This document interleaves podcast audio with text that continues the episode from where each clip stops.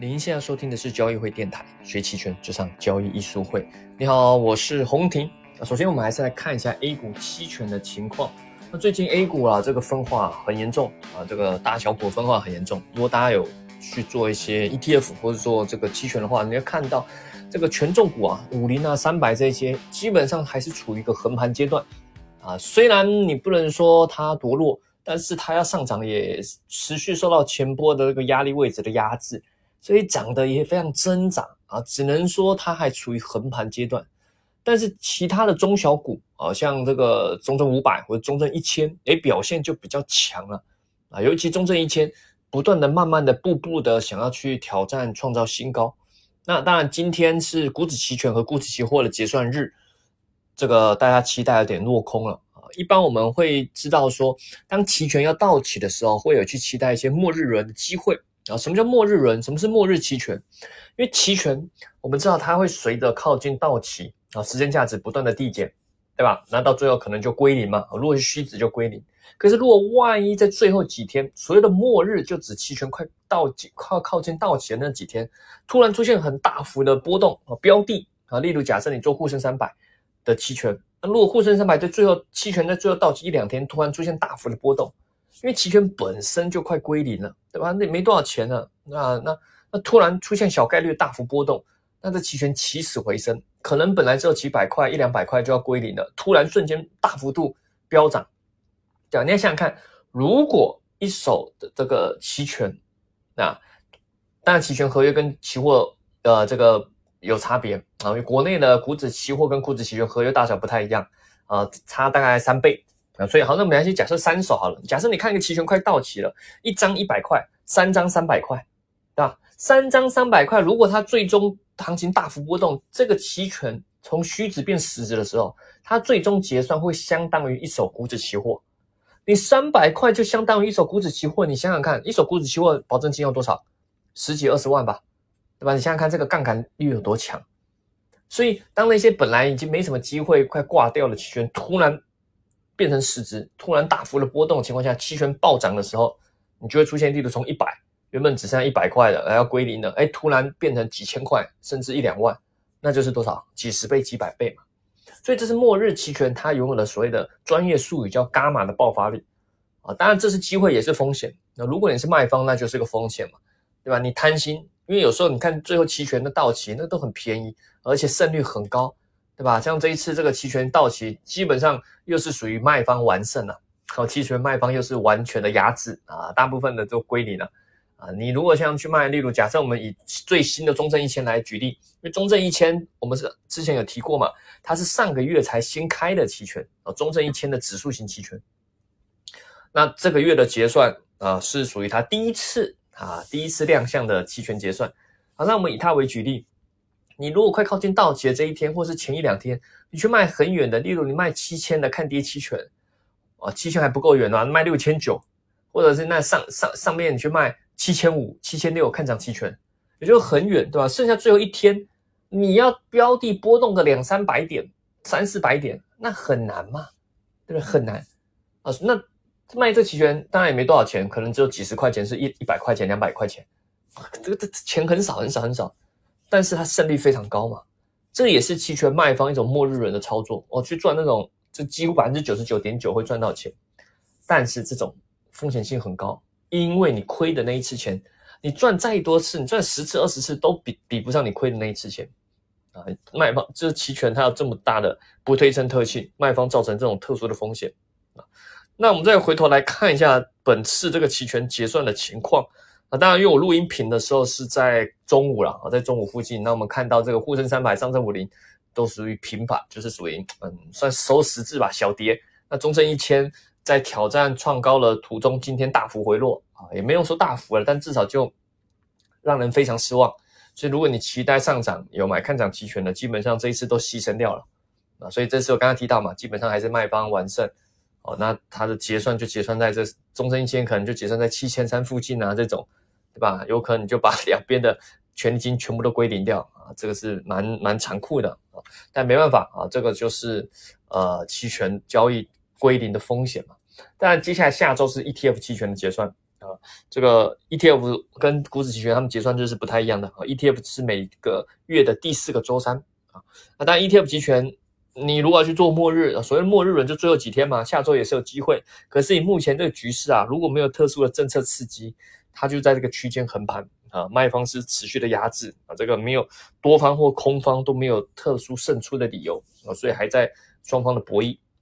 那卖方基本上最近就是属于卖方的胜获利的时刻，但很多人想要做卖方，或者是他正在做卖方，就会有个问题，也是我们今天主题要去探讨。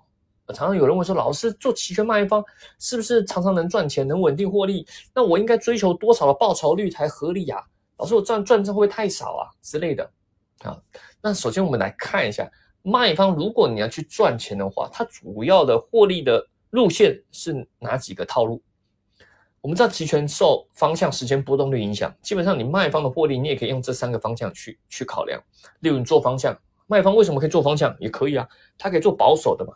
例如你觉得这个大盘是那个慢牛，慢慢的向上涨，那你可以去卖比较虚值的看跌期权嘛，慢慢的赚一点稳定的钱，对吧？这纯粹就做方向，你是靠方向，但但这个赚的不多，对吧？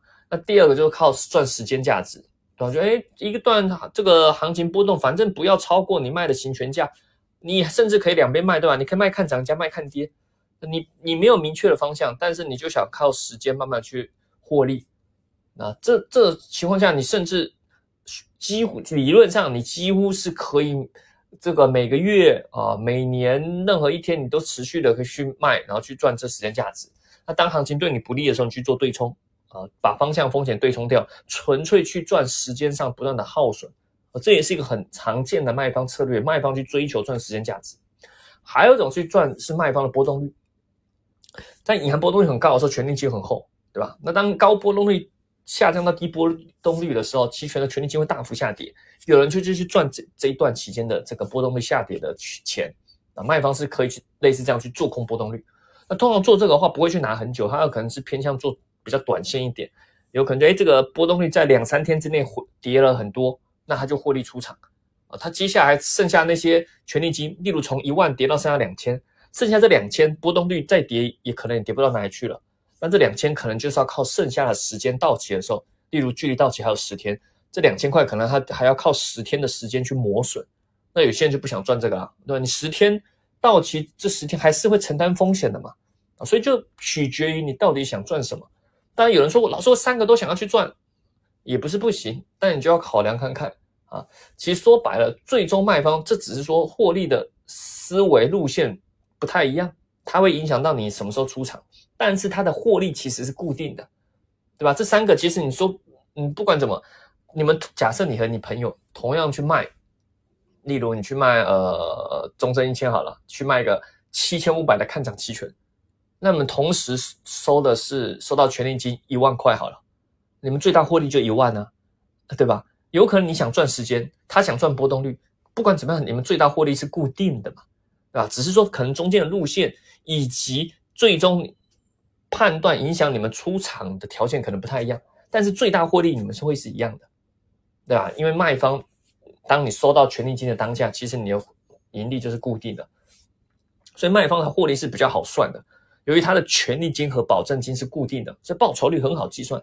那例如你花了保证金，你花一万块保证金，然后你收到权利金一千块，然后一个月再一个月就要到期了。哎，花一万块的保证金压上去，然后你赚这一千块，然后一个月，那就是在一个月你可以赚报酬率多少？你这资金使用效率的报酬率是多少？一个月赚百分之十嘛，对吧？一个月十个点，那一年呢？啊，如果都可以这样赚的，一年就是一百二十个点，对吧？很高啊。但你得思考，这是单笔这样去计算，除非你满仓，例如你有一百万，你满仓做，你才能拿到这个报酬率。但正常你不可能嘛，对吧？例如你一百万，你只用了五十万，所以刚刚那样算的报酬率，你还要除以二，因为你资金没有全部用啊，剩下资金是闲置嘛。你可以说浪费也好，或者是你可以说它是一种安全的保护也好，对吧？因为理论上你不太可能满仓去做，因为稍微一个波动，保证金追加，你就尴尬了。啊，要么你就强平，要么就要再追加资金，呃，所以不太可能把资金效果占用满。你有时候看到别人分享说，哎，老师他为什么风险度九十九，他都满仓做卖方？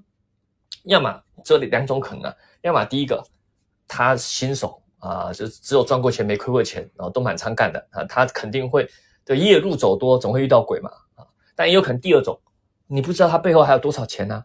你看他账户例如一百万，保证金用了快一百万，风险度九十九，他人家背后银行里面还有一千万呢，那钱不够他随时补都可以啊，对吧？你不能只看表面啊，对吧？所以。这个你得思考后思考你资金有多少，你能承担多少风险啊？所以在算这个报酬率的时候，这个单笔去算它报酬率，卖方有时候很高，但是你得考量你总资金有没有完全去使用。所以一般来说，总和来看，报酬率会在降低。但也有人就就会想要去想说，哎，卖方是能稳定获利，对吧？我是不是可以去追求什么样的报酬？老师，老师，我是不是可以每天稳稳的赚一千块啊？或者是每天有点太极端了，我每个月赚两万？啊，或者说，老师，我不用金额算，我用报酬率，我每个月赚个两个点，每个月报酬两个点，一年就是二十四个点，我年化报酬这样赚二十四个点，可以吗？对吧？啊，有人就去会去做这样追求，甚至有人说，老师，你看我我现在有有可能有人工作，尤其工程师嘛，累积一笔钱，他又不想一直不想当工程师，然后这样说啊，好累啊，对吧？这个九九六，但我现在累积一笔钱，例如他他的存款已经有两百万，老师，我要两百万。如果这样算一下，我一年年化报酬每个月两个点，年化报酬二十四个点，那这样算一算，我每个月呃不每年啊也可以有多少几十万啊？每个月我们用两个点好了，两百万两个点，那每个月有四万块，那我这样只要靠期权卖方稳稳的类似收租金的方式赚这个钱就好了，那我也不用工作了嘛，对吧？老师你觉得这合不合理？当然每个人的观念不一样啊，交易方法不一样。以我们来看，我们是不会去追求一个所谓的固定的报酬率，当然会有定一个目标，但是理论上都都是无法达到的。呃，尤尤其是做交易，你不能强求说你一定每个月或每天要赚多少，或者有些人做短线的会有这样的要求，或甚至有些营销广告说，哎呀，教你每个月或者每天可以赚一千块。这首先行情都这么配合你吗？那我们还我们先先不讨论你有没有技巧可以稳定获利，即使有，每一天的行情都刚好配合到你，你不会遇到困难期吗？那这么神，你是印钞机了是吧？啊，那这每那那那你应该放大资金呢，对吧？除非你说老师我做的是很特殊的神秘的高高频策略，也就是说我这个的确可以稳稳赚，但是资金容纳大了大了就不行。呃呃，嗯，如果是这样，我也不好说什么。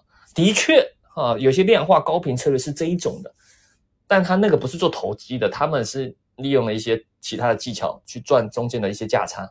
但你如果是偏做投机的，不可能啊，说实话是不可能做到什么稳定报酬、稳定获利，对吧？所谓的稳定获利，指的是要拉长时间、长时间，例如十年之内，你算下来是平均能获得多少报酬，但不是说你固定每个月或每一天能赚多少。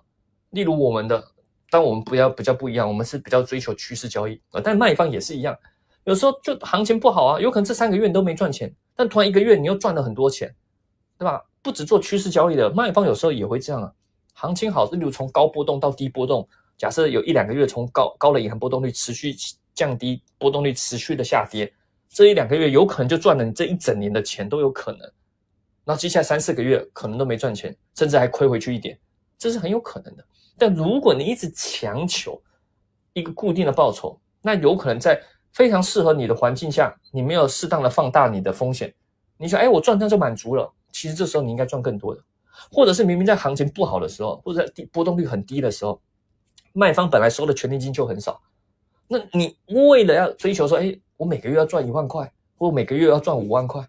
那我这样太少了，你要么就是加加重仓位，要么你就是卖的比较积极，比较比较危险，例如卖平值啊，卖更靠近实值啊之类的。那你不知不觉把风险放更大了。那它的来源是什么？因为你把自己限制住了，你规定自己一定要每天或每个月赚多少钱，而这个就是非常危险的一种一种限制啊。我们做卖方不应该追求一个一个什么固定的报酬率。你可以有个目标，说，哎，我今年大概要到赚到多少？但也有可能，即使是以年来看，也是有可能不会去达标的。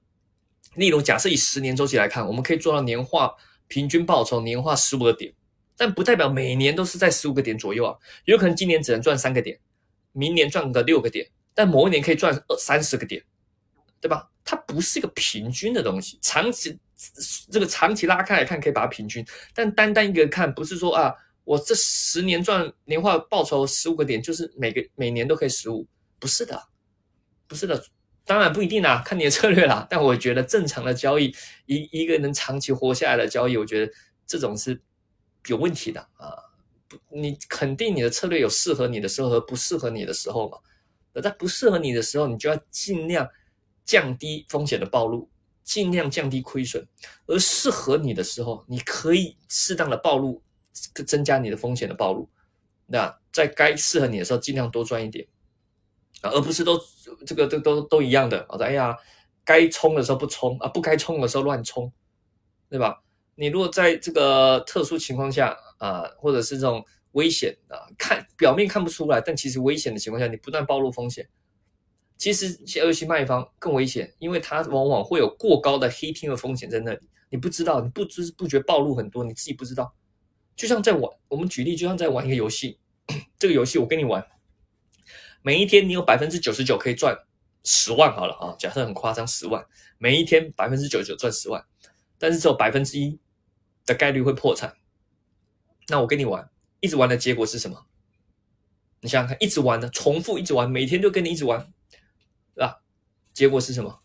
肯定破产，这不用想，这肯定破产，对吧？你虽然你的胜率非常高，你胜率是百分之九十九，赚十万，你只有百分之一的概率是破产。那你想想看，这个游戏只要一直玩，一直玩，一直玩，一直玩，结果是什么？因为破产就是死亡嘛。你只要出错那一次，就是结束了，对不对？这个这个在一些塔勒布的书里面有讲到，这个叫便利性。啊，便利啊，这个呃不是那个很方便的方便，是那个遍布历史啊，便利性哈，就是说这个只要是会死亡的概率，你只要重复完，你一定就挂，一定就挂，对啊，所以所以你要要小心，不要让自己暴露出可能造成死亡的风险。所以有时候我们对冲买保险会亏一些钱是是合理的，因为你就是要想办法避开死亡的风险。但你如果从来都不去考虑这一点，那你这个游戏你一直玩，最终，对吧？结果可想而知，只是时间早晚的问题嘛。啊，当然以我们为例啊，我们卖方当然也会有追求一个报酬啊。例如我们做产品或做个人账户，或会例如哎，我们跟别人说我们大概年化可以做到十五到二十个点，但这只是预一个一个一个简单的一个预估啊。实际我们去做也不会说真的强求一定要做到这样，有行情就做，没行情就尽量忍耐啊。而且我们其实也不是纯做卖方，我们是买卖都能做。对吧？该做买方做买方，该做卖方就做卖方。那我们常说那句话，对吧？《孙子兵法》所说：“能因敌变化而取胜者，啊，谓之神。”对吧？所以我们要随着这个适当的行情去变化我们的一些策略。当然，你也可以就只做卖方，然后坚持的做卖方也是可以。只是有个点，就是要提提醒大家，报酬率的这个这个要求啊。你可以定一个目标，但是不要强求一定要达到这个目标啊！最好把时间周期再放长一点啊！那可能还有人会进一步问老师，那这样吧，你就说怎么样算是合理？如果要说真的合理，长期而言，我觉得十五到二十是一个比较年化，十五到二十是一个稍微比较合理的一个报酬率啊！长期而言呢，当然你短期有可能一年就赚了百分之三十啊，是有可能的，或者是你这一年只赚了三个点，也有可能的。那我刚刚说是长期而言嘛，啊，那就看你。那如果你长，你如果每你如果你觉得老师不对啊，我这一年就赚百分之三十，我下一年又赚百百分之四十，也是有可能啊。那可能你暴露到太多风险，你不知道。如果你只做卖方了，我觉得是非常危险的。你如果是有做一些趋势交易搭配买方，把收益率冲这么高，我觉得是合理的。但你纯做卖方，把收益率做这么高，那肯定就像我刚刚说的，玩那个游戏，对吧？破产只是时间早晚的问题而已，啊，那当然这个呃，如果要说这个卖方的一些对冲技巧，那呃会牵涉到一些择时的啊。卖方虽然说讲求容错率啊，讲求这个时间价值的收割，但是其实也需要到一些择时技巧判断啊。如果你对于多空判断技巧没有特别信心，或者是你没有方法，欢迎可以参加最近我们开了一个。K 线的系列课程啊，Jack 老师的 K 线课有主课程，一系列的 K 线的课程，里面有讲各种的呃 K 线的形态、K 线的组合，这个组合遇到趋势的时候是什么样的情况啊？那这个组合出现的时候，有可能发生什么多空反转？如何去把握这个转折啊？如何结合形态啊去把握一些突破啊？那这你可以用在趋势交易，也可以用在卖方的一些对冲保护上的一些技巧。那也也会告诉你什么时候该降低仓位，什么时候该增加仓位啊，这是这个老师的 K 线战法主课程里面的啊。当然也有一个是高阶班，你如果觉得自己 K 线的老师 K 线我都会啊，那你可以参加高阶班啊，里面是有一些更多呃应用啊，结合消息面的去去做一些逻辑上的一些判断，结合技术跟消息面，然后我们还有这个每一周的啊高阶班里面还有每一周的案例研讨，就会有这个老师会出题啦啊，那你就要。去去写这题目嘛，更贴近实战啊！但这前提是你要对技术分析，尤其是 K 线要有一定的了解啊。主要就是 K 线，我们不看别的啊，不看什么指标，我们就纯看 K 线啊。那你可以在高阶班里面学的更扎实，实战上的一些变化的一些技巧。那当然有人会觉得，老师这个多空这种判断依据，技术分析有用吗？哦，那就。见仁见智啦，呃，如果你要说它的底层的逻辑哲学，那可能可以参考我们一些其他直播或是文章，我们应该提过很多次了。不过最近我看到一个事件呢，我是有一些心得的啊，有些想法想要抒发一下啊。就最近看到那个经济学家网红经济学家薛兆丰啊上那个这个东方甄选的直播，那那个俞敏洪有采访他。但薛教授，呃，薛兆丰薛教授，他的经济学我之前有看过，我个人也是蛮欣赏他的。可是呢，在这次直播中，他被问的问题，我觉得就非常的展现出理论跟实际的差距。那个于于老师啊，就问这个薛教授说：“哎，有这为什么经济学家懂这么多，又懂宏观经济，又懂微观，又懂各种企业的经营什么的，可是为什么就无法靠炒股赚钱？”那薛教授就说啊，因为这个信息啊，只要一出来就快速被米平，然后就没有这信息优势，所以即使你懂这些信息，但实际上你是无法利用到这些的之类的。那很明显就看得出来，这就是理论在象牙塔的理论学家跟真正在实盘上做交易的那个差别。信息是无法快速的平衡的，是无法的。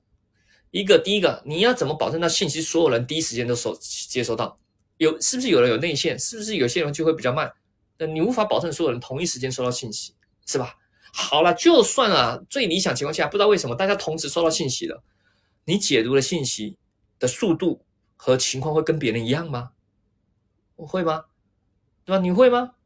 呃，不不可能，有可能你会哎，还在想这个是什么意思？你可能收到信息了，你还在思考怎么反应，别人可能反应了，但但比较快反应的也不一定对，有可能他只是太急忙的反应，有反应错，对吧？而且我们知道人的价值观都不一样。你同一件事件，两个人想法都不一样，对吧？这个你看那个老美选举也知道嘛，就是特朗普可以选上，有些人就无法理解嘛。就同一个信息，每个人解读速度不一样，解读的结果也不一样。那你这怎么可以说叫做一个信息出来，大家都反应掉就没有额外的利润的机会？这是很传统的象牙塔的经济学家会去理解的，对吧？为什么技术分析会有效？就是因为信息的不对称，就是因为各种。人性在里面的博弈，还有资金的博弈，所以过去的一些历史上的价格，它会有效。它的有效在于说，因为投资者会去看到这些价格，他会看到这价格，加上信息的冲击，然后产生出来的一些反应，反映到价格里面，对吧？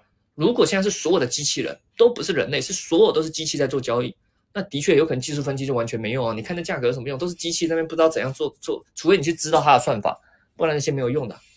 但就是因为人，人加上人有一些惯性，所以我们去研究这些过去的一些价格，不是说要去预测未来，而是要去知道说，我现在市场在怎么样的反应，是不是在形成一个趋势，或现在哎是不是有害怕，哎或者是现在是是不是有资金愿意去防守？我们就是要去看这些信息啊，然后。再搭配一些期权策略的容错率，对吧？再结合一些我觉得适当的哲学的一些观念，例如我们常说的“赢在修正，不在预测”，结合了这些之后，然后就可以形成我觉得是比较能够长期活在这市场上获利的一个交易的体系啊。所以啊，这不容易，呵呵，需要需要有理论的学习，也需要实实战的一些经验的累积啦啊。那当然，这个呃。理论学家他如果永远在理论上，他是无法理解这市场的啊，反正对这个咱们这个课程呢啊，不论是我刚刚提到 K 线课程，或者是期权的各种学习课程，感兴趣一样可以咨询我们的交易会小秘书或小助理，或者是在交易书会的视频号 B 站上面都可以看到我们各种的呃学习的方式啊。那你想听什么，也欢迎在电台下方好喜马拉雅电台下方留言告诉我们哦。我们下期再见喽，拜拜。